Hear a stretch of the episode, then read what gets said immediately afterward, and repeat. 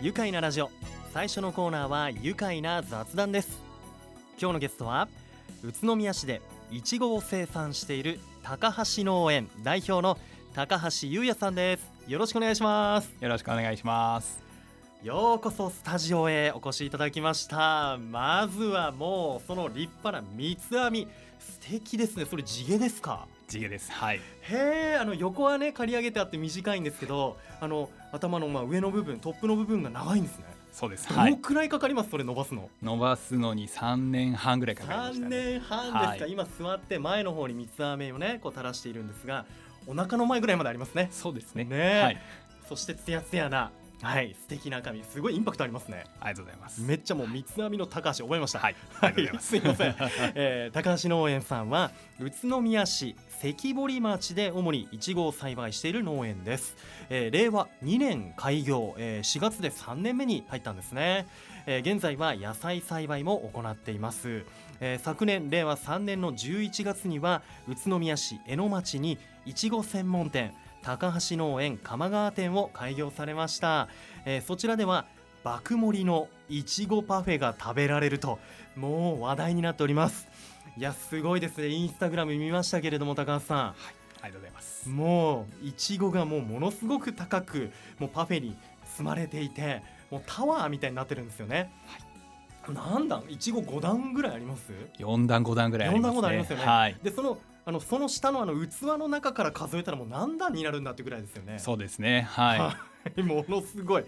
あのねこのもうウェディングケーキみたいなね豪華さになっていましてこれは食べ応えもあるだろうしこれ写真映えもしますよね、はい。これどのくらいいちご使われてるんですか？そうですね。これがもう大体1パック以上は確実に入ってるの1パックで以上。はい。ありがたやーという感じですよ。もうなんかもう贅沢の極みですよね。そうですね。はい、ええやっぱりもうやっぱり農家さんがこういうのってあの陰でね楽しむパフェなような気がするんですよ。もう一般的ではなくて農家さんがこうあのお家でひっそり楽しんでるような、はい。そのパフェを今もう提供していると。はい。いやさすがねこんなにいちごが盛れるというのも生産者さんならではだと思うしいちご農園とね直営の飲食店を経営されている今日高橋さんお迎えしていますけれども、えーでは改めて高橋農園どんなところなのか教えてください。はい。と高橋農園はとあるのはと栃木県宇都宮市のうん。こう関堀町のあたりにありまして、はい、でえっと規模でいうと今ビニールハウスで8棟、8頭、はい、うん。1棟のビニールハウスが50メーターで、はい、はい、8棟今並べて、はい、栽培をさせていただいてます。うーわーじゃあもう400メートルのこの長いいちご畑があるような。そうですね。はい。イメージですけど8頭もあるんで結構大きいんじゃないですか？そうですね。最初スタートする規模でいうとうん。大きい規模感になるので、うん。はい、最初はそんなにたくさんやっていいの？なんて言われたんですけど結構ね。はい、うーん。でも今やってみてこうねそれもねあのーこの、えービニールハウスの中って結構あったかいんですよね。そうですね、うん。はい。冬場でもと昼頃になるとハウスの中25度超えてくるので、ねはい、えうわーじゃあもう冬場でも汗をかきながら、そうですね半袖で、は半袖でね。い、仕事したりとか、はい、なるほど、えー、と高橋さんは、えー現在は30歳。で、えーこの10月今度の10月に31歳にはいなられるということで、あのね関堀町田原街道の近くで高橋農園今いちごを作っていますがあの農園を始める前というのは高橋さん何か別のお仕事をされていたんですか？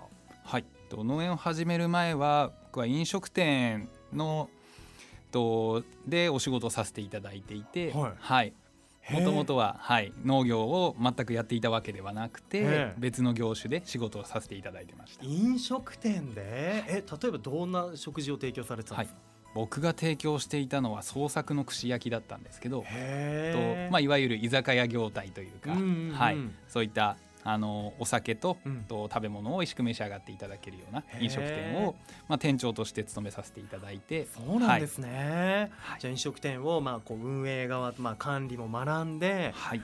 でそんな高橋さんがこういちご農園を始めるきっかけって何だったんですか？はいこのいちご農園を始めるきっかけになったのはまず数年前に祖父が他界してしまって、はい。はい、で祖父はもともと米農家をしていたんですけどへこうあの祖父がいなくなってしまってから、うんうんこう1年間ちょっと相続であの、うん。いろいろとやり取りをしていく中ーで、はい。農地これからどうしていこうと。うん。はい、僕は父は会社員をしているので、うん。一台飛ばしでちょっと農業をこれからどうしていこうかっていうことを家族で相談した時に、うん。じゃあ僕がやるよと。おお、かつておじいちゃんが頑張っていたその土地でお孫さんである、えー高橋優也さんがじゃあ僕が何かやろうとなって、でじゃあいちご作りに挑戦してみようと。そうですね。いうことを思ったわけですね。はい、いやそれからというものいちご農園を始めるまでのこのお話聞かせてもらいたいんですが、はい、はい、いちご作りのノウハウとかってどうしたんですか？はい、僕はこう祖父もいちご農家をやっていたわけではなくて、うんもうあくまで米農家とあと野菜を少量多品目で作っていたはい。と祖父の背中は少し見ていましたが、うんそこからの直接技術を学んだわけでもないですし、はい。ましてやいちごを作ったことはなかったので、うんじゃあ今後いちごやりたいとは思ったけどどうしていこうかって迷った時に、はい。お世話になっている方にちょっとあのいちごを本気でやりたいんだったら、うん農業大学の門を叩いてみたらいいんじゃないのっていう話をいただいて、はい。でそれからあのちょっとインターネットで調べたら、こうあのちょうどそのタイミングで、はい。と栃木県の農業大学校のうん。その未来塾というプログラムの方を、はい。あの見つけることができまして、えでそれの応募日がちょうどその日までだったえー、すごい運命。はい、その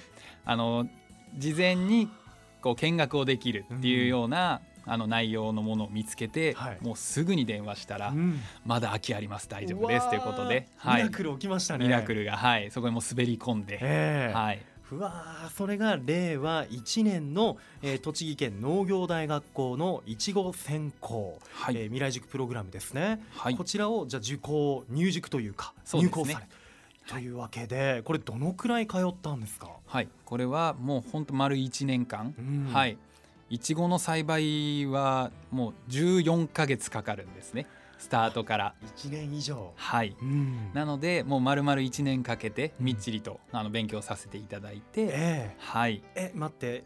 ねあの1年行ったってことですけれども、はい。週どのくらい行ったんですか？週大体5ぐらいで農業大学校の方には通わせていただいて。ほぼはい。フルで、ほぼフルで。そのお仕事とかもじゃあはい。えやめてという形で？そうですね。はもう相当な覚悟で腹をくくって俺はいちごやるんだという、はい。そういう気持ちを感じますよね。週5で学んでもうどんなこと学びました？そうですね。もう本当に農業の基礎的な知識ははい。もうもちろんですけど、うん。やっぱりいちごという作物っていうのはやっぱり野菜の中でも特殊な栽培の方法を取る作物になるので、そういった専門的な知識と、はい、はい、それ以外にもこう農大で一緒に学ぶ同期のうん。と受講生の方がうん僕のタイミングはちょうどありがたいことに大勢いたので、うん。そういった同期の方たちからうん。いろいろな情報を共有させていただいて、へー。その時の関係は今でも続いていていてはい、うわ素敵ですね。こう農業のこう同期の仲間も生まれて、はい、ね、あとトラクターとかもね操作方法とかも学んだんじゃないですか、こちらで。そうですねはい、うん。こちらの未来塾通わせていただいている時にその大型特殊免許を、はい。はい、取得するための、えあのープログラムなんかもそこに組み込まれていて、はい。はい。その時にトラクターの操作の方法えも、あの教わることができたので、うん。はい、スタートする時にはもうトラクター乗れる状態で、はい、農業を始められました。もうじゃあもうみっちりとここで学んではい。凝縮された濃厚な時間だったんだろうなというふうにそうですね。感じます、えーそして現在3年目を迎えた農園ですがお仕事で今やりがい感じてる時ってどんな時ですか？はい、ぱりこう、まあ、1年目2年目とこう2年目の収穫がそろそろ終了するところではあるんですけど、はい。1年目と比較してやっぱりたくさんいちごがなってるなとかうん。粒が大きくなったなとか。うん。やっぱりその生産の部分ではそういったところにやりがいを感じながら、うん。こう自分の作ったいちごを美味しそうに食べていただくお客様を見れたりとか、はい。あとは今うちは飲食店もさせやらせていただいているので、はい。そこにいらっしゃったお客様のこうあの美味しかったよというような声をかけていただくと、それがもうやりがいにつながっています。わあ、はい。素敵ですね。いや自分が頑張った分だけねそのやりがいも感じてらっしゃるのかなと思います。さあまだまだ後半も高橋さんにお話伺っていきますよ。それでは一旦ここでブレイクしましょう。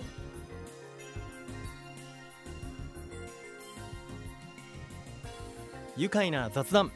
今日は宇都宮市でいちごを生産している高橋農園代表の高橋優也さんをお迎えしています。高橋さん改めましてよろしくお願いします。よろしくお願いいたします。いやスタジオ内は現在とってもいい香りが漂っていますよ、えー、今朝採れたばかりのいちご完熟とちおとめお持ちいただきました。ありがとうございます。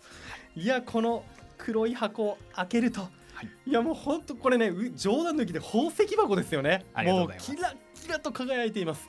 もう一つ一つがもう大粒で形も綺麗なんですけれどもとちおとめ完熟いちごちょっといただいてみてもよろしいでしょうか？はいどうぞ。いただどこもう選ぶのね これね、はい、どこにしようかな。じゃこの先がツーンとしたこのいちご。こうどっちから食べた方がいいとかありますか高橋さん的に？もうあの贅沢に先端から頬張っていただいて。先端から。はい。いただきます。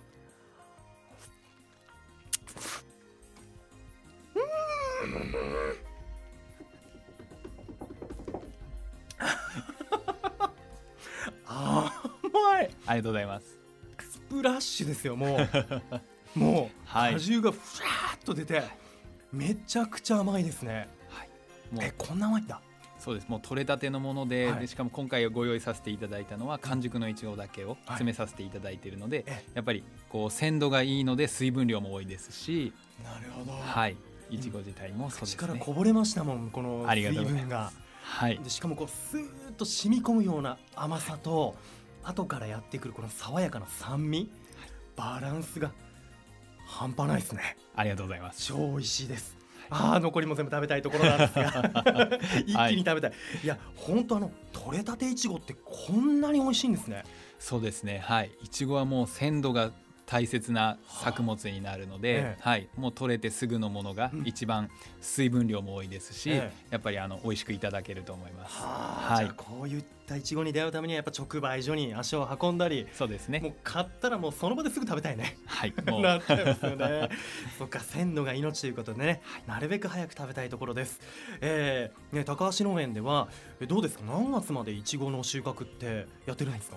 一応今作は5月末まではいちごの収穫の方させていただこうと思ってるんですけど、はい、こう完熟のいちごをご用意するっていうのが、うん、なかなかもう厳しい時期になってきてしまったので、はい、今一般に販売させていただいているのは、うん、小粒のジャム用のいちごだったりとか、はい、特用でちょっと大粒のものも含まれているこういちごも販売はさせていただいてるんですけど、はい、なるほど。ちょうどこれからねなんか加工品とかジャムを作りたいんだってお客さんも増えてくるんじゃないですか、やっぱり。そうですね。この頃になるといちごの値段も市場のお値段落ち着いてくると思うので、はい、夏場でもいちご楽しんでいただくのに、うん、まあ、ジャム作りとか、うん、あのご家庭で、まあ、ご家族で作られてもいいと思いますし趣味で作られるっていうのもとてもあの楽しいと思いますので、はい、そのこれからの時期のいちごっていうのはジャム作りにもやっぱ向いてるんですか？そうですね。この時期になってくるといちごの酸味がこうとちおとめに関しては、うん、あの酸味が立ってくるので、はい、はい、これからとジャムを作られるのには、砂糖との相性もいいので、なるほど、はい、バランスのいいジャムが作れると思います。へジャム作りには酸味の立ったいちごが向いているということなんですね、はい、あの高橋農園ではあの土での栽培にすごいこだわっているというふうに伺いました。はい。そうですね。と今2作目というところで、うん、農家としてはまだまだ未熟な部分があるんですけれどもと土の栽培にこだわっていまして、うん、えーといちごにうまみを乗せたいっていうのがすごい強い思いとしてあって、こうやっぱりうまみというとアミノ酸。はい、土にアミノ酸の含まれている有機質の肥料だったりっていうものを、あの多く使うようにしていて、はい、いちごの味にそれが出てきているかなと思っております。なるほど。じゃあそのハウスの中の土もね、はい、自分でこうこだわってそうですね。ねあの、まあ、もちろん耕したりとか農業大学校で学んだことがそこでも生きてきて、そうですね、ね、なるほどあの現在鎌川のお店ではあのこのいちごがねたくさん乗ったパフェが食べられるんですもんね。そうですねはい。こちらもたまりませんと思うんですがこれから5月以降とかどうしていくとかあります？はい。一応5月末まではこのいちごのパフェを、はいあの提供させていただこうかなと思っているんですけど、はい、こう収量が少しずつ少なくなってきてしまっているので、うんうんうん、提供できる量はとちょっと限られてきてしまうかなとは思っております。えー、はい。で6月ですね。と6月以降いちごの収穫は終了してしまうんですけど、うんうん、と他のいちご以外のフルーツでとパフェも提供させていただきたいなと思っていて、えー、はい。でそういったものもやっぱり栃木県宇都宮だったりとか、うんあの生産されている方からこう購入したもので、うん。はい、パフェなんかも作っていきたいなと思っているので、おはい、ー栃6月、木県うん。7月なんかは、はい、あのおブルーベリーだったりとかおもー。取れてくるので、はいはい。はい、そういったものとかちょっと使っていこうかなと思ってます。わあ楽しみですね。そういったのもやっぱりこう農家さんのこう横のつながりとかがはい、あるから実現できたりもするんじゃないかなというふうにね。はい、うわ楽しいブルーベリーでしょ？ブドウとかもあるでしょ？梨とかもあるでしょ？うわなんかなんかはい、ワクワクしてきますね。はい、栃木県はいちご以外にも美味しい果物たくさんありますのでうん、はい、いやーそれにしてもねあの多い時だともう1日パフェが100個とか出たりとか、出ちゃいますね。ねはい、するということでだって1パックって大体 300g ぐらいありますからはい、100個作ったらもう単純計算して30キロはい、とか1日に出るんですもんね。そうですね。はい。いいですよね。はい、まあ間もなくそれもだんだん少なくなってきてじゃあ限定はい。数という形でね、そうですね。はい、出していくのかなと思いますが、えー高橋農園さんのいちごどこで入手できますか？はい。今と高橋農園のいちごを販売させていただいているのはと高橋農園と関堀町の方にありましてその近くにある農産物の直売をしているお店だったりとか、うん。あとは直売をと農園でしておりますので、はい。そちらでも購入の方は可能です。うん。はい、わかりました。あとインターネット販売もされていたりとか。そうですね。はい。わかりました。いやもう全国からお取り寄せの注文来るみたいですね。はい。ね反応いかがでしょう？はい、もうあの北は北海道から南は沖縄まで、うん。あの注文いただいてまして本当にありがたいことに、はい、すごい、宇都宮さんのいちごがそうですねもうなんか全国制覇してるような。もうはい本当にあと何件か遅れればあ本当。47都道府県全部行けそうなぐらいではい。へえなんか嬉しいですね。自分の子供がなんかこう言ってるような、そうですねねはい。自分ご自身はこう全国制覇したことあります？僕自身はないです。なので僕よりもいちごの方が行ってます。ねフロム宇都宮のいちごがねもう全国各地で楽しまれているということで、はい。あのそう高橋農園さんのこのいちごの放送にはあのステッカーだったりお名刺だったりとか、はい。あといちごのパックにかかってるフィルムはい。とかにはオリジナルのロゴがついていて、はい。えー真ん中に太陽があって、はい。その太陽の輪の中にあのココペリ、はい。あのネイティブアメリカンの精霊、はい。ねが姿を表してこうなんかプーってね吹いてるんですよね、はい。楽器を。でその前に植物の芽がこうニョロニョロって伸びてきてて、はい。で背景にはこれはビルですよね建物がちょっはい。と都会的なものが描かれていて、このロゴにもだいぶこだわりがあるそうですね。はい。このロゴにはこのココペリというのはあの豊穣の神様と言われていて、うん。あの豊作をこう笛を吹きながら、うん。あのもたらしてくれるっていうようなあのネイティブアメリカンの精霊として、はい。あのキャラクターとしてもあの可愛らしいですし、うんはい、それをちょっと使っていきたいなっていう中で、まあ、植物に切っても切れないあの関係の太陽と、うん。はい、であのビルが後ろにあるのはこの農作物をこうやってあの日本各地に、うん。あの発送することができるようになったのでこうどんなところでもうん。取れたてのいちごを食べていただけるっていうような、うん。あのうん。ところをイメージしてこうビルその都会に届けるというような、あー。あの思いも込めてうん。ビルも描かせていただいています。ね。はい、なるほど。もうそういうようなねこう思いが込められているんですね、はい。あのぜひ皆さん高橋農園のロゴココペリに太陽のロゴです。ぜひ注目してみてください。はい。さあ宇都宮出身の高橋さんです。地元好きですか？そうですね。もう地元に僕はずっとなので、ええ。はい、もうええ。宇都宮が好きでここであの農業ももう地に根ざした仕事なので、はい。もう好きなところで好きな仕事をしたいっていうので、うん。はい、宇都宮で、はい、なるほど。やらせてもらって。そんな宇都宮でこうさらにチャレンジしていきたいこと農園の今後の展望いかがでしょうか？はい。まあ、これから農園としては、まあ、いちごの栽培の規模も拡大をしていきたいなと思っていて、うん。品種も今はとちおとめだけの栽培になるんですけど、はい。これからはそれ以外の品種も栽培を考えています。で宇都宮で飲食店もさせていただいていてこれからもこの飲食店のうんと方もどんどん新しいものを取り入れていったりとかあの来年の12月1月頃からはい。またいちごのパフェも再開しうん。したいなと思っているので、ね。その頃にはままたさらにグレードアップしたものが提供できるように頑張っていきたいなと思またこのタワー高くなっちゃうんじゃないですか？高くなっちゃうかもしれないですね。